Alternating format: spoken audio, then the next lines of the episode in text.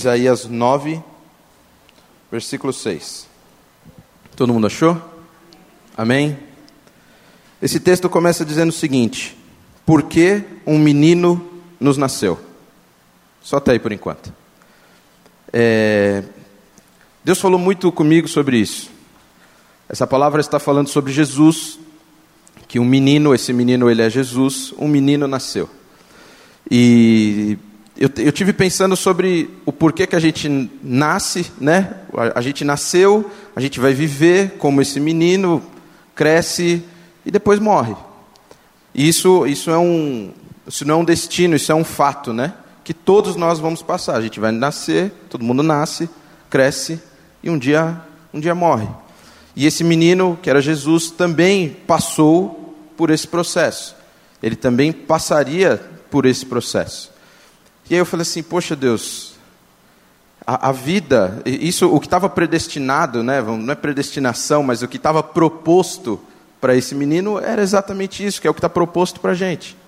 O que é que dá sentido, o que é que faz, o que é que faz esse menino ser diferente, o que é que pode fazer com que as nossas vidas sejam diferentes.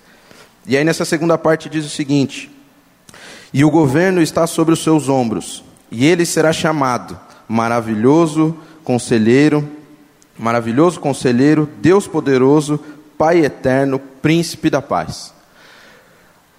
Em meio ao nascimento de alguém, nesse caso Jesus, é proposto para ele um propósito. E esse propósito é que dá sentido a toda a vida de Jesus. E o que Deus falou muito comigo é que muitas vezes a gente nasceu, a gente cresceu, e a gente ainda não entendeu qual é o nosso propósito, ou o porquê que a gente está aqui, o porquê que você está aqui hoje, o porquê você está no seu trabalho, o porquê que você se relaciona com as pessoas que você se relaciona, o porquê você caminha onde tem caminhado. Muitas vezes a gente tem vivido e não tem entendido o sentido da vida, não tem entendido o sentido daquilo que a gente tem vivido, e, e Deus falou muito, muito comigo sobre isso. Quando, quando Jesus, quando eu li isso, um menino nasceu, isso traz para a gente um igual, certo? Amém? A gente pode dizer isso sobre qualquer pessoa, qualquer instante. Nesse momento existe uma pessoa, um menino, uma menina, alguém acabou de nascer nesse exato momento. A gente não sabe, mas com certeza alguém acabou de nascer. E aí eu falei assim, poxa, e essa pessoa ela vai trabalhar, ela vai estudar, essa pessoa ela vai ter tristezas, essa pessoa ela vai sentir frio, essa pessoa vai ter mágoas ao longo da vida dela, e ela vai buscar ter uma casa melhor, ela vai buscar ter um carro melhor, ela vai buscar ter um, um, um recurso financeiro bom, e muitas vezes a, a única coisa que as pessoas têm feito é isso, só. Buscar ter algo. E achando que isso é o verdadeiro significado pelo qual ela tem vivido. É deixar algo, né? Todo mundo sabe agora, sou pai de gêmeos. Estou extremamente. Estou tra trabalhando muito para quem sabe eu, eu possa deixar algo para eles um dia. E aí eu falei assim: Poxa Deus, eu já comecei com o um propósito errado. Porque o que eu preciso deixar para eles é um entendimento do meu propósito. É um entendimento daquilo pelo que eu vivo. Porque quando a gente começa a entender o propósito de Deus nas nossas vidas, a gente vai entender o porquê a gente vive, para que a gente está vivendo. E a gente vê Jesus aqui, há um propósito de Deus estabelecido na vida dele. Então eu, quero que você, ao longo dessa ministração, comece a separar o que você entende que são os seus propósitos, aquilo que você traçou como meta, e aquilo que você entende que Deus estabeleceu sobre a tua vida como meta. Porque eu entendo que assim como esse menino, quando ele nasce, há um propósito de Deus estabelecido sobre a vida dele, desde o ventre da nossa mãe, muito antes que a gente tivesse um nome, Deus já tinha estabelecido sobre nós um propósito também. Amém? Ninguém está vivendo por viver, ou ninguém está vivendo para extrair da vida o melhor dela. Amém? Porque se a gente estiver vivendo para extrair da vida, para tirar um proveito do melhor que a vida tem para dar, eu vou te dizer, isso, é um, isso infelizmente é satânico. Quem vive assim é Satanás. Ele quis tirar um proveito do melhor que ele tinha do céu, do melhor dos recursos que ele tinha, do melhor do poder que havia sobre liberado sobre a vida dele. Isso, isso não é um conceito de Deus. Então a gente precisa ter muito estabelecido sobre nós o que, qual é o nosso propósito e por que a gente, a gente hoje, se eu te perguntar hoje, o porquê que você está aqui na igreja, será que você, você tem um, ou você veio porque você veio? Ou você veio porque era mais um domingo, ou você veio porque, putz, se eu não for, pode ser que alguém me ligue, ó, oh, você não chegou, tá tudo bem. Por que, que você veio aqui hoje? O que você veio buscar? Mais, mais algum bem? Você veio buscar um, uma cura? Você veio buscar é, uma libertação? Não tem problema, irmão. Isso, isso você tem que buscar em Deus, é o lugar certo. Mas se só isso te motivou a estar aqui, é melhor a gente rever os nossos conceitos. Eu quero já começar te dizendo, a pessoa que está do teu lado, ela provavelmente precisa mais de você do que você imagina. Ela não precisa do teu recurso, ela não precisa do teu carro, ela, ela precisa às vezes do teu tempo. Então que você possa começar a, a entender o, o, o, propósito de Deus e o porquê a gente a gente está aqui. Qual é o motivo? Qual é a motivação pelo qual nós estamos aqui? E quando a gente começa a entender o propósito de Deus, quando a gente começa a pedir para Deus o propósito dele sobre as nossas vidas, isso às vezes assusta um pouco. Porque quando você fala para Deus, então Senhor, eis-me aqui, cumpre em mim o teu propósito. Eu já ouvi de algumas pessoas falando assim: olha, é, vou dar um exemplo, eu não vou, não vou no acampamento, ou eu prefiro não me envolver com Deus ou com a igreja, porque, olha, uma, uma, um levante pode vir sobre a minha vida. É melhor eu não me estabelecer muito com, com esse povo aí, porque pode ser que uma prova chegue para mim a qualquer minuto.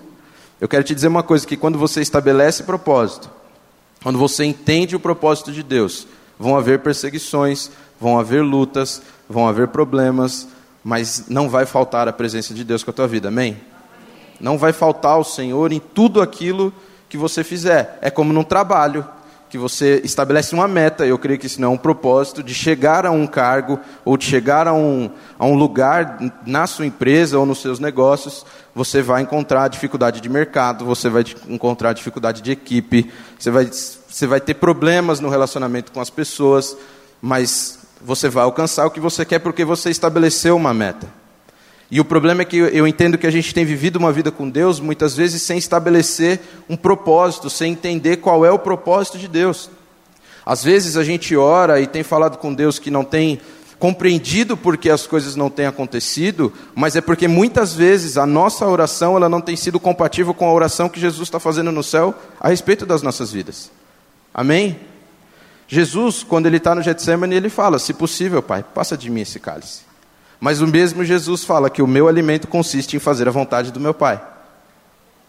Então a gente precisa começar a alinhar as nossas expectativas, não segundo as metas que a gente coloca, mas segundo aquilo que Deus quer fazer através de nós, naquilo que Ele estabeleceu como sonho nas nossas vidas.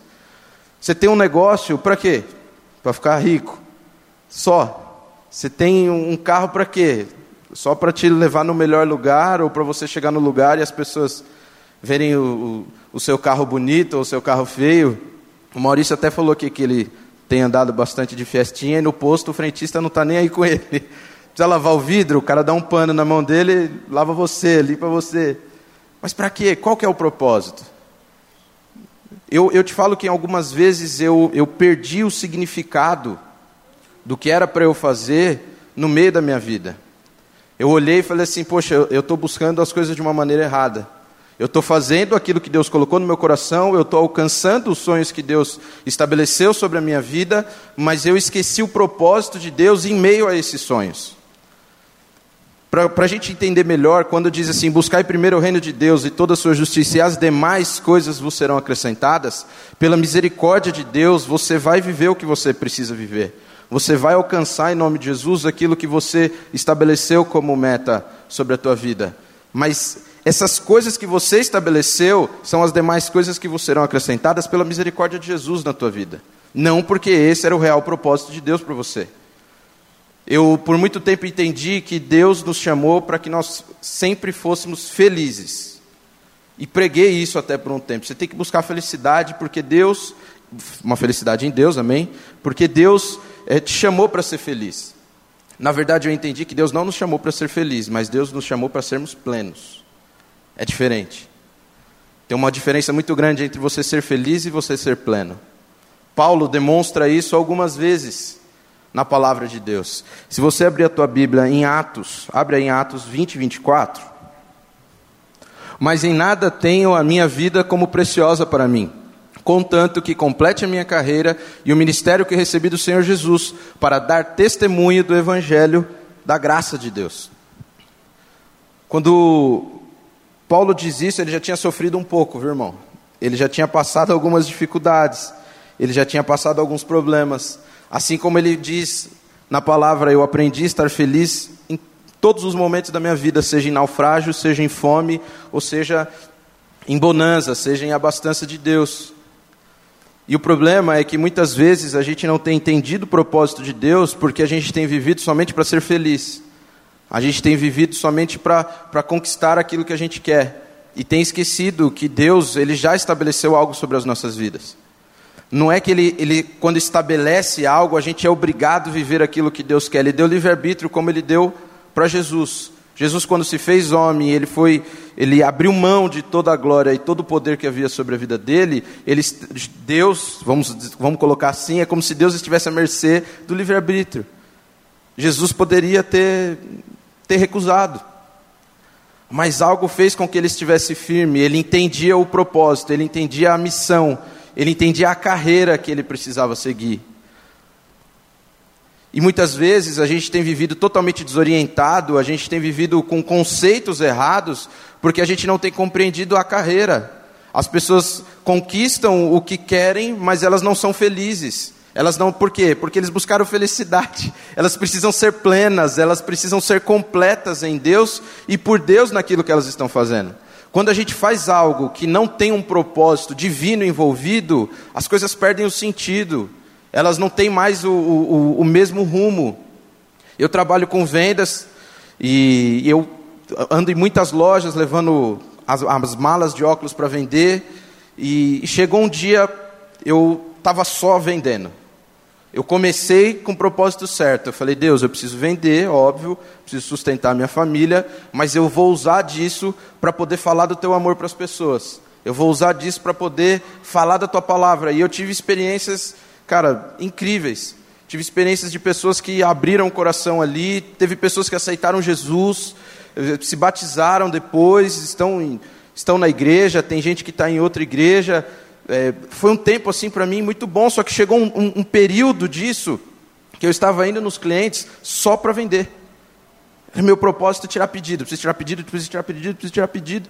E chegou um dia que eu, eu, eu vi que o meu trabalho estava sendo ameaçado, o meu real trabalho, que era pregar o Evangelho. Ele estava sendo ameaçado pela minha, pela minha ganância, ele estava sendo ameaçado pelo fato de eu ter perdido o sentido e o propósito naquilo que eu estava fazendo.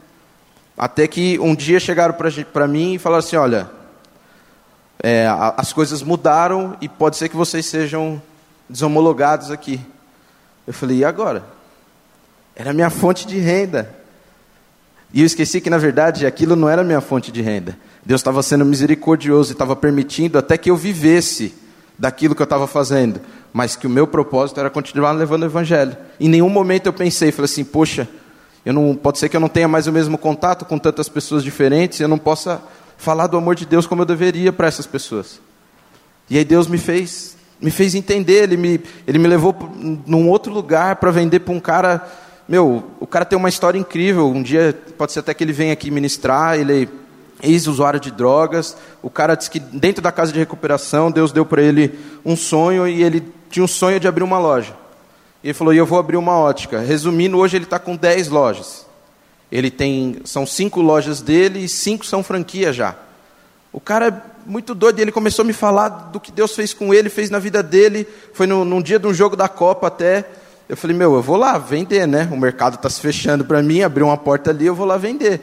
E ao invés de eu levar algo para aquela pessoa, ao invés de eu transmitir algo para ele, Deus me fez lembrar do porquê eu estava fazendo aquilo, do porquê Deus tinha me colocado aonde, onde Ele me colocou, o porquê que eu estava visitando todas aquelas pessoas. Era para levar o amor de Deus. Então, muitas vezes, a gente, no meio da nossa vida, no meio da nossa carreira, a gente esquece do porquê a gente está vivendo e para que a gente está vivendo. Salvo, meu irmão, você já é, amém? Amém? A palavra de Deus diz que aquele que aceitar Jesus, confessar com seus lábios, se batizar, ele está salvo. Está salvo, irmão. Já era. Agora, é só isso. É só isso que a gente tem que viver. É só isso que a gente tem que fazer. Só ser salvo. Se for só para ser salvo, ou, ou, você não precisa vir no culto. Você está salvo, irmão, amém? Você não precisa vir. Agora, o que te, o que te traz aqui? É, é isso que Deus tem falado comigo. O que te move a, a, a fazer o que você tem feito? O que te move a se relacionar com as pessoas? A palavra de Deus diz em Mateus, abre aí Mateus 4. A gente vai ler o versículo 11 aliás, do 1 ao 11.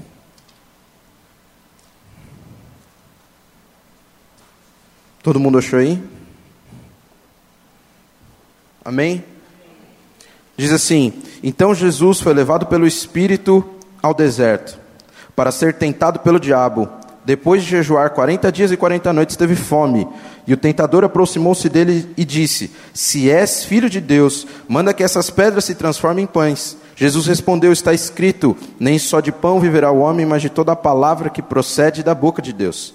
Então o diabo levou a cidade santa, colocou-o na parte mais alta do templo e lhe disse: Se és filho de Deus, joga-te daqui para baixo, pois está escrito: Ele dará ordem a seus anjos a seu respeito, e com as mãos eles o guardarão, eles o segurarão, para que você não tropece em, em pedra alguma. Jesus lhe respondeu: Também está escrito: não põe à prova o Senhor seu Deus. Depois o diabo o levou a um monte muito alto e lhe mostrou todos os reinos do mundo e o seu esplendor, e lhe disse: Tudo isso lhe darei, se te prostrares e me adorares. Jesus lhe disse: Retira-te daqui, Satanás. Retira-se, Satanás, pois está escrito: Adore ao Senhor, ao seu Deus, e só a ele preste culto. Então o diabo o deixou e os anjos vieram e o serviram. Vamos ser bem sinceros e, realistas com a gente mesmo. Será que seria essa a nossa atitude? O propósito de Deus para esse menino é que ele traria paz ao mundo. E essa proposta seria que essa paz que ele traria, esse como ele seria conhecido como Salvador, como Jesus que salvou a minha e a tua vida, trouxe para a carreira dele diversidades trouxe para a carreira dele perseguições. Só de você ir para um deserto 40 dias jejuando, eu acho que eu poderia viver uns, uns 60 fácil. Voltaria um pouco mais, mais magrinho, mas não ia ter problema nenhum. Só que ele foi levado 40 dias para aquele deserto. E ficou ali, e enquanto ele estava ali, buscando a face de Deus e entendendo o propósito de Deus sobre a vida dele, ele começa a ser tentado pelo diabo. Ele começa a ser assolado por Satanás. Imagina, se você tem fome, e ele tinha poder para isso, pede para que essas pedras se tornem pães. Poxa, facinho, um pãozinho com manteiga, um cafezinho com leite, fácil. Pô, se, se lança daqui, se lança daqui, o Senhor dará ordem aos teus, aos teus anjos a teu respeito. Sabe o que Satanás estava falando para ele? Faz da tua vida o que você quiser. Depois você se entende com o teu Deus. Faz o que você achar melhor. Pode fazer. Porque o teu próprio Deus está dizendo que ele vai, ele vai te salvar. Depois você se entende com ele. É um conceito de, de, de salvação que muitas vezes a gente até está vivendo. Errado. Uma salvação que Satanás propõe não uma, uma salvação que Deus propõe. Vai, vive, faz da tua vida o que você achar melhor. Faz dela o que você quiser. Depois, você se entende com teu Deus, fica tranquilo. Mesmo assim, Ele dará ordem aos teus anjos a teu respeito. Obrigado, viu, irmão? Próxima vez já sabe, né? Amém? Poxa, gente. E muitas vezes a gente está como Jesus. A gente até foi para o deserto Amém? Não precisa ser o deserto uma situação ruim. Aqui ele foi para o deserto para ter um tempo com Deus, amém? Foi algo que foi proposto no coração dele. Ele entende que no meio desse percurso ele precisava ter um tempo de intimidade com Deus. E ele foi para o deserto. Satanás vem, assola ele, propõe para ele coisas que aos nossos corações seriam facil, facilmente corrompidos. Facilmente a gente cairia numa situação dessa. Mas algo fez com que Jesus permanecesse firme, o propósito. Ele entendia que tinha um propósito estabelecido sobre a vida dele. Jesus ele permaneceu firme porque ele olhou para 2019, dia 6, e entendeu que nós precisaremos estar reunidos aqui e salvos. Ele não poderia desistir. Ele não poderia abrir mão daquilo que Deus propôs para ele, mesmo que a vontade dele em algum momento pudesse ter sido desistir. A gente sabe que na trajetória de Jesus ele é açoitado, colocam uma coroa de espinho na cabeça dele, ele é crucificado, fica lá um tempo para morrer. Imagina, o que é que motivou esse cara a continuar? E eu te pergunto, o que é que está te motivando a continuar a viver? O que é que está te motivando a continuar a trabalhar do jeito que você está trabalhando? O que é que continua, o que está te motivando a fazer o que você tem feito? Eu vou te falar uma coisa: se não tiver proposta no teu coração a salvação de pessoas, teu propósito está errado. Se não tiver proposto no teu coração você fazer o que você está fazendo para alcançar vidas, teu propósito está errado. Significa que você ainda não entendeu que você é salvo. Como o Maurício sempre nos, nos ensina aqui, só gera salvação aquele que tem a certeza que é salvo. Eu tive uma, uma ocasião, a gente veio aqui na, na igreja montar, a galera estava montando o púlpito e a gente, eu vim para ajudar a instalar o som. E a gente passou uma noite inteira aqui. Eu saí da igreja, eram sete da manhã, era de sexta para sábado. E eu lembro que uma semana antes, um domingo antes mais ou menos, eu estava ali atrás e eu falei para Deus: Falei, Deus, eis-me aqui, cumpra em mim a tua vontade, que eu possa sempre fazer parte do teu plano. Porque muitas vezes a gente faz isso, a gente faz um plano e não inclui Jesus nesse plano. E eu falei, Deus, faz o seguinte, me permita fazer parte do teu plano. E eu saí daqui sete da manhã, indo para casa, no meio da, eu moro em Guarulhos, na ponte da Dutra veio um, um, um carro, eu acho que ele estava fácil, uns um, 170 por hora, e pegou na lateral do meu carro. E eu estava na curva no meio da ponte, quando ele bateu na lateral, eu fui pro guarda-reio. Falei, nossa, bateu, fiquei assim, três segundos meio, meio, meio perdido. Abri o retrovisor, porque eu bateu desse lado, fechou o retrovisor. Aí eu só olhei e falei, tipo assim, ufa, não caí da ponte não cair da ponte. Só que no mesmo instante, o meu coração, a hora que eu vi aquele cara correndo, indo embora, o meu coração, irmão, não foi tomado de propósito. Ele foi tomado de ódio, de raiva. Eu falei, eu vou alcançar esse cara. Ele tá louco. E, e aí eu ainda quis dar legitimidade para eu ir buscar ele daquele jeito. Eu falei, ele pode matar quem? não era porque eu queria pagar ele para ele cobrir meu prejuízo, não. Eu falei, ele pode matar alguém. E comecei a correr atrás dele e, eu, e o carro ficou meio estranho. Eu virava para a direita, ele meio que para a esquerda. Eu sei que foi uma, uma, uma, perseguição doida lá. Eu buzinando e, e o cara correndo. Chegou uma hora que ele parou. Só que ele parou assim, perto de uma favela. E eu desci macho, desci homem. Abri a porta do carro, né? Bati a porta do carro. Quando eu bati a porta do carro, desceram cinco caras, pequenininho. E eu falei assim: caraca. Falei, já que eu vou apanhar, eu vou apanhar com, com, com dignidade, né? Igual aquele galinho que mostra, já, já, que, já que é para voltar para casa, volta com, com, dignidade. O galinho sem as penas todas. Falei, eu vou, eu vou apanhar, mas eu, eu. Falei, e aí, meu, você é louco? Ficou maluco? Você quase me matou. E, e tremendo, né? Tremendo aqui já. Fiz os cinco juntar para me pegar. E gordinho, gordinho, ele não corre, irmão. Gordinho, é uma coisa que ele não faz é conseguir correr muito. Eu ia dar uns 5, 6 passos, ia, ia cansar, ia ficar por ali, falei, já era. Então eu não ia nem tentar correr, mas fui com toda, com toda a valentia possível. Eu falei ele: Isso é louco, você quer me matar, não sei o quê. Aí o cara: Não, eu acabei de sair da balada, tô bêbado. Eu falei: Meu irmão, sai da igreja, né? Justificar. Como é que você bate no meu carro saindo da igreja? Passei a noite na igreja? Você é louco? E não sei o que. Ele falou: Você é da igreja, eu sou desviado. Aí a hora que ele falou isso, eu lembrei do dia que eu orei aqui. Deus, que eu faça parte dos seus planos. E aí eu falei, Jesus, mas e aí o prejuízo? Como é que vai fazer? E aí eu sou desviado e não sei o que. E, e eu falei, então, cara, Jesus te ama. E comecei a falar de Jesus para ele. Eu falei, mas é o seguinte, cara, Jesus te ama, me ama também, mas o carro não conserta com amor, irmão. O carro tem que pagar. O carro precisa pagar. Não, vamos ali, vamos ali que, eu, que a gente senta e conversa. Cara, ele foi entrando para dentro da favela. Eu falei, ele vai me matar. Esses caras vão me matar aqui. Resumindo, a gente chegou numa praça. Os cinco desceram do carro e a gente começou, e eu comecei a falar do amor de Deus para ele. Reuni umas dez pessoas ali, mais cinco. E não eram para me bater. Três voltaram para Jesus aquele dia. E ele falou que ele estava com problema no casamento, que ele precisava voltar para a esposa. E ele começou a abrir a vida dele ali. Ele pagou o serviço do carro. Foi uma bênção.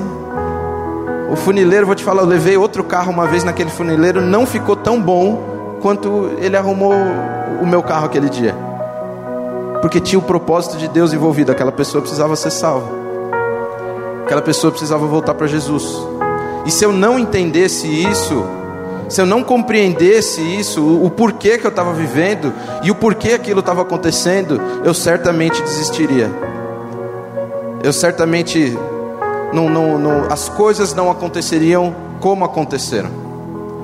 Poderiam até ser que eles teriam me batido, poderia ser até que eles não tinham feito nada, eu ia ficar com prejuízo, eu não ia conseguir ministrar o amor de Deus sobre a vida deles. Na hora Deus me lembrou, você disse para mim que você queria fazer parte dos meus planos, você está fazendo. E aí eu falei, então fechou Jesus, estamos fechados, vamos lá. Eu até pouco tempo conversei com ele, ele ficou de vir na igreja, tudo. Isso já aconteceu há alguns anos.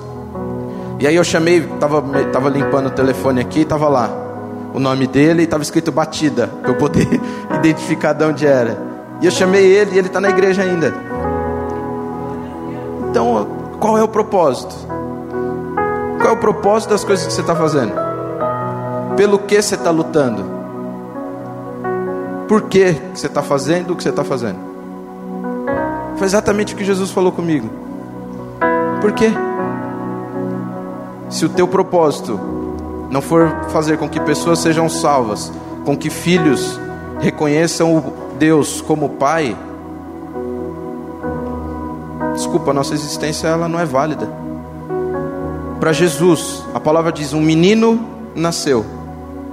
Ele só foi identificado quando o propósito dele foi estabelecido.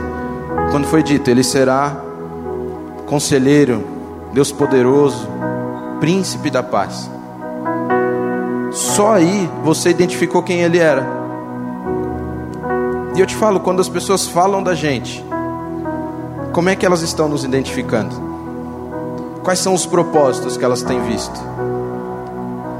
O que é que elas têm enxergado? O que, o que elas têm, o que as pessoas têm recebido de nós? Porque é o que eu te falo, se a gente não entender isso, não faz sentido a, a gente se reunir. Se a gente não entender o que nos traz aqui todos os domingos, não faz sentido. Quando nós estamos aqui, nós estamos em reunião, entregando algo para o Senhor. A gente não está aqui buscando algo de Deus. O culto, ele é para cultuar. Ele não é para que você pegue algo de Deus, mas é para que você entregue algo a Deus. Sabe aonde você, o, o, que você vem fazer aqui? Interagir com esse povo. Sabe o que você vem fazer aqui? Descobre qual que é o problema do teu irmão. Vai buscar ter relacionamento. Vai buscar ter intimidade com as pessoas. O que você precisa buscar de Deus, você vai buscar no teu quarto. Como a palavra diz, no secreto, falando com o Senhor. Ali você vai encontrar resposta, ali você vai encontrar direção, ali você vai encontrar graça, ali você vai encontrar discernimento. Agora, aqui, quando nós estamos reunidos assim, é buscar entender, irmão, o que é que está te faltando. E eu vou te falar, possivelmente ele não vai te falar dinheiro, ele, ele vai querer contar os problemas dele. E ele vai precisar de alguém para ouvir. Ele vai precisar de alguém para ouvir. Só. Às vezes você não precisa falar nada. Ele só quer contar os problemas dele para alguém. E aí, quem sabe, você ligue para ele durante a semana.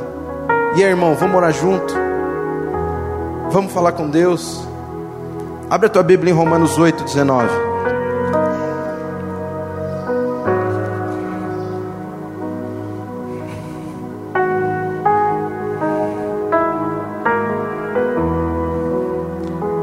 colocou aí, né?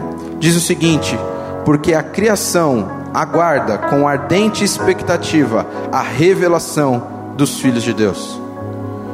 Se você ainda não se revelou para o mundo, é porque você ainda não entendeu que é filho de Deus. É porque você ainda não entendeu o propósito que Deus tem na tua vida e através da tua vida. Como Maurício disse no culto no final do ano, eu creio que existe o dia do basta.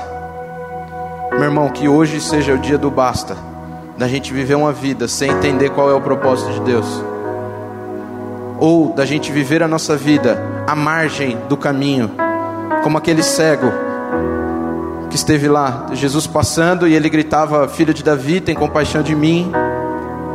Que Jesus fala para os discípulos: traz ele para o caminho. A palavra fala antes, ele estava na beira do caminho. Jesus fala para eles: traz ele pro caminho.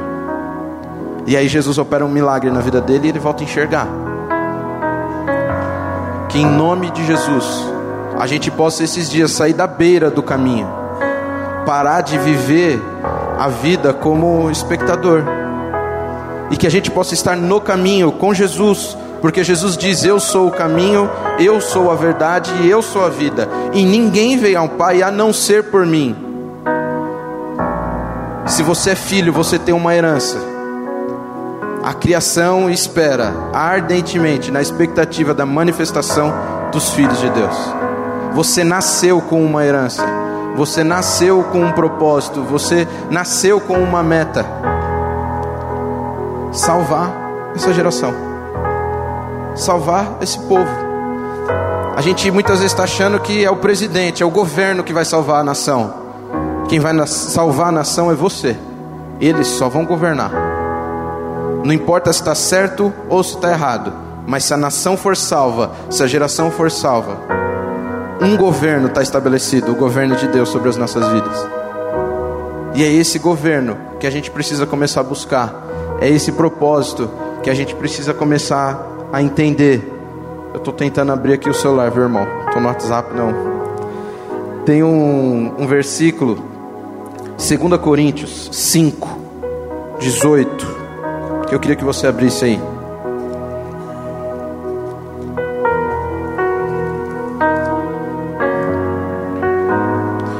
Se você por um acaso ainda não entendeu o teu propósito, se você por um acaso ainda não entendeu a tua missão, do porquê você vive, ou o, o porquê você está onde você está, diz o seguinte: mas todas as coisas provém de Deus, que nos reconciliou consigo, mesmo por Cristo, e nos confiou o ministério da reconciliação. Uh, deixa, eu, deixa eu só ver aqui na minha que está acho que com uma versão diferente.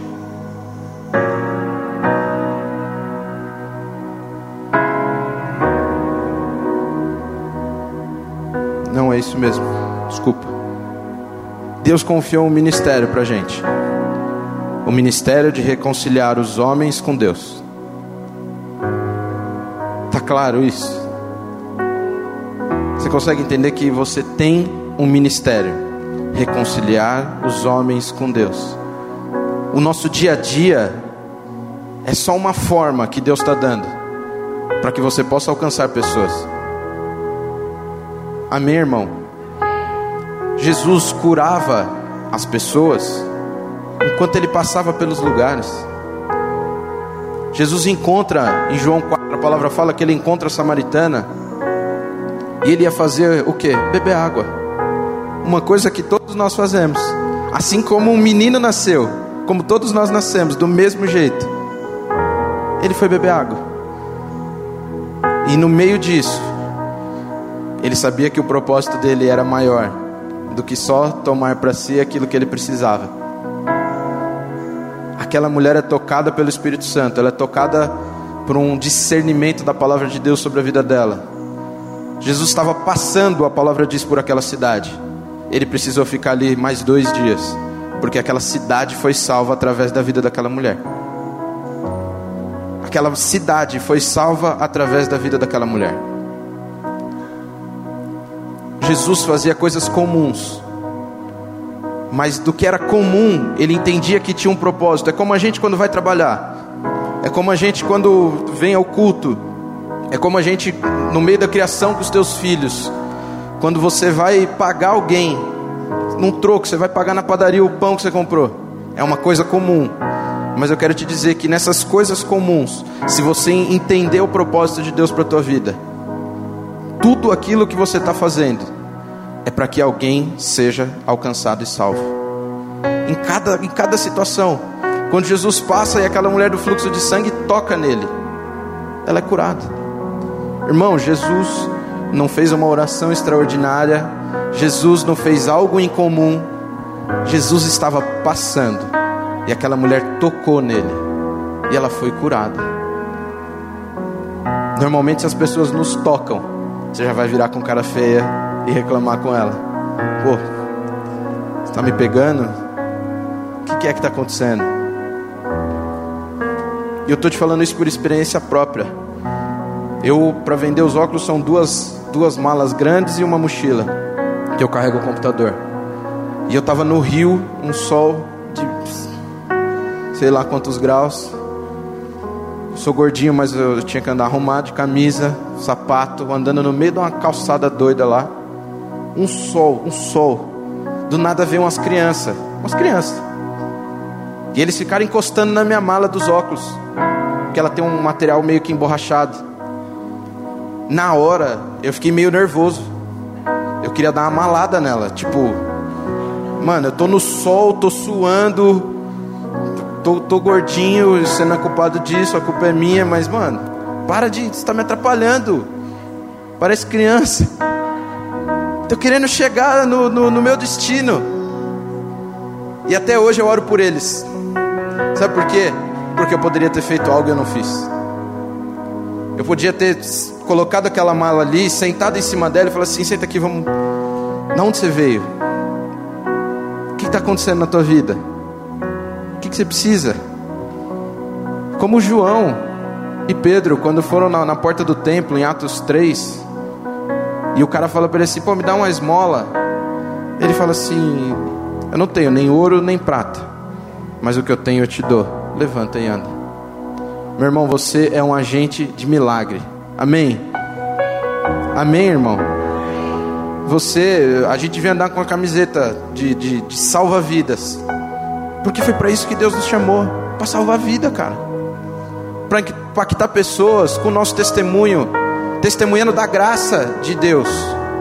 Jesus não desistiu, porque ele entendeu que a graça de Deus sobre a vida dele era algo além de um presente para ele. A graça de Deus é para que ele fosse favorável à vida das pessoas. Eu te falo que depois que eu entendi isso na minha vida, eu não consigo parar de falar isso. Porque a graça, muitas vezes a gente acha que a graça de Deus, ela é um presente em meio aos nossos pecados, em meio às nossas falhas. Ah, meu irmão, ela é, tá? Só que se você continuar usando ela só como algo para te trazer conforto, você nunca vai encontrar nela o verdadeiro propósito que é usar a graça de Deus para ser favorável na vida das pessoas. Se você tem o ministério da reconciliação, Deus te deu todas as ferramentas, Ele te deu graça, Ele te deu poder, Ele te deu ousadia, Ele te deu unção, Ele te deu intrepidez, Ele, Ele, Ele te deu tudo. Ele te deu uma casa boa, pela misericórdia de Deus, Ele te deu um, um carro bom, Ele te deu todo o conforto. E se você pega ônibus, Ele te deu dinheiro para você pagar um ônibus para não ter que passar por baixo da catraca, nem entrar por trás. É, os mais velhos não pagam, né, gente? Até isso Deus te deu. Se que seja a idade, Ele te deu. Mas só tem um propósito, cara. Como Paulo disse, testemunhar da graça de Deus. E espero que hoje seja um dia do basta dessa falta de entendimento de propósito. Não tem problema nenhum em você viajar, não tem problema nenhum você fazer qualquer coisa na tua vida, amém? Amém, irmão? Não tem problema nenhum. As mulheres podem raspar a perna, não tem problema, pode. Não tem problema, pode maquiar, pode ficar tranquila, não tem problema. Mas você precisa só entender que em tudo o que você está fazendo, existe um propósito de Deus para que alguém seja alcançado. Amém, irmão? Vamos ficar de pé? Em nome de Jesus. Deus, Deus falou algo comigo. Mais, mais algo. Coloca aí, Ziza. Eu queria que você, que você entendesse isso. Entender o propósito é ter vida, é ter convicção pelo que você vive. Você só vive, irmão, quando você entende o propósito. Se você não entender o propósito, você só existe. Amém? E eu creio que Deus hoje nos chama não mais para existir, mas Deus tem chamado a gente para viver. O mundo nunca esteve na situação que está. É porque existem pessoas, filhos de Deus, que ainda estão só existindo. E Deus te chama para viver. Amém? Tem outra Ziza. Entender o propósito é dar significado para tudo aquilo que você faz. Amém, irmão? tudo aquilo que você faz tem que ter um significado. Amém? Feche teus olhos, vamos orar. Pai, obrigado, Jesus, porque o Senhor nos deu este propósito reconciliar os homens contigo. O Senhor nos deu o propósito, Senhor, de levar essa graça, de ministrar esse amor, de falar da tua palavra por onde quer que nós viéssemos estar, Jesus. O Senhor ministrou as nossas vidas, Senhor, que as pessoas elas estão sedentas, Senhor. As pessoas estão, Pai, aguardando, Senhor, com uma grande expectativa. A tua palavra fala que é ardente a expectativa da manifestação dos filhos de Deus.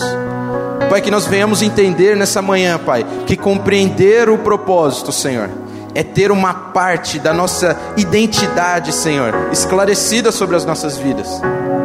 Pai, em nome de Jesus, que nós venhamos entender, Senhor, que existe um ministério já estabelecido sobre nós, existe uma vontade já estabelecida sobre as nossas vidas, que é reconciliar os homens contigo. Que nós venhamos, Pai, esses dias ter amor, Pai porque sem amor, Jesus, não é possível entender o propósito, não é possível, Senhor, seguir a carreira, Pai, lutar um bom combate, Pai, guardar a fé, Jesus, não é possível, Senhor, alcançar o outro.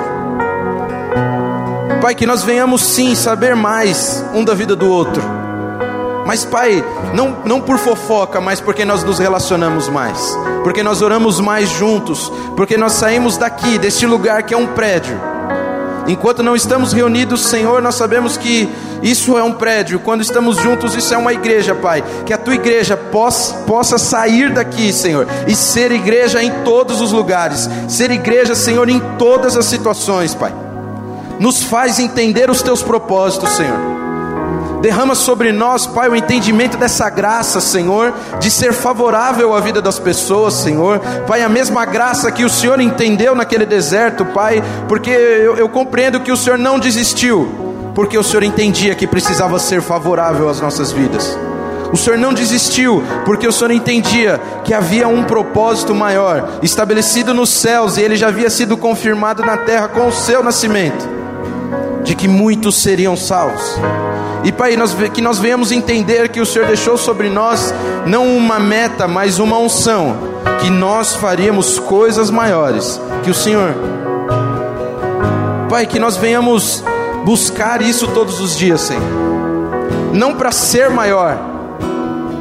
Isso nós sabemos que não vamos alcançar, nem queremos, mas debaixo da tua unção, debaixo da tua mão poderosa. Nós queremos cumprir, Senhor, tudo aquilo que o Senhor tem orado nos céus sobre as nossas vidas. Que, Pai, nessa manhã o Senhor venha converter as nossas orações, que o Senhor venha converter o nosso coração para aquilo que é a tua vontade, para aquilo que é o teu desejo, Senhor, e que a nossa oração possa ser uma só oração, Jesus. E que nós venhamos ver as coisas sendo concretizadas, Senhor. Não só na nossa vida, Jesus, mas através das nossas vidas alcançando as pessoas, Jesus. Em nome de Jesus, Pai.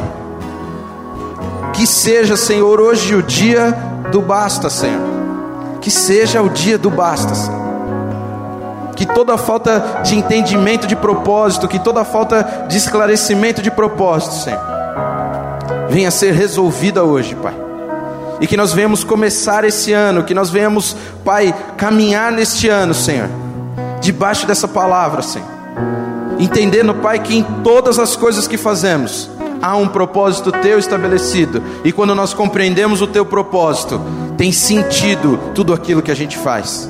Há sentido nos reunirmos, há sentido, Senhor, é, pagar o troco e dar um Deus abençoe, há sentido, Senhor, a, a buscar pessoas aonde quer que elas estejam, Senhor. Eu te peço, Pai, em nome de Jesus, Senhor, que seja derramado nessa manhã sobre as nossas vidas uma porção dobrada de amor, Jesus porque, Pai, nós sabemos, como diz em 1 Coríntios 13, Senhor, se não houver amor, nada, nada seria, nada é possível. Então, Pai, em nome de Jesus, que haja amor nos nossos corações pelos teus propósitos, que haja amor nos nossos corações pela tua vontade que haja amor nos nossos corações para aquilo que o Senhor estabeleceu sobre as nossas vidas, que seja um tempo onde nós não venhamos mais, Senhor, reclamar as dificuldades, Senhor, reclamar das coisas que estamos vivendo, mas que seja um tempo, Pai, em que seja descortinado dos nossos olhos o propósito pelo qual estamos vivendo aquilo que estamos vivendo e que nós venhamos saber, Pai, assim como Paulo declarou que o nosso propósito, Senhor, o propósito pelo qual passamos todas as coisas é testemunhar da graça de Deus para todos todas as pessoas. Em nome de Jesus, Senhor. Em nome de Jesus, Senhor. Continua aí orando. Fala com o Senhor. Tem um tempo com Deus agora. Coloca diante de Deus. Né? Todo final de ano as pessoas falam, faz a listinha do que você quer. Vai pensando naquela listinha. Vê o quanto Deus tem sido participante ou quanto desses planos que você colocou no teu coração, você colocou como meta, quanto deles a motivação foi ganhar vidas para Jesus, foi alcançar pessoas, foi entender que através de uma viagem, foi entender que através de, de, de uma ida ao trabalho, de um carro novo, com tudo aquilo que você tem pedido, o quanto que você tem pedido tem, tem sido bênção na vida das outras pessoas tem sido para alcançar pessoas para que elas sejam tocadas pelo Senhor. Abra o teu coração, fala com Jesus. Vai deixando o Espírito Santo ministrar o teu coração, vai deixando o Senhor tocar o teu coração. Não importa se as tuas motivações começaram erradas. O que importa é que no nome de Jesus, hoje elas são corrigidas pelo nome de Jesus.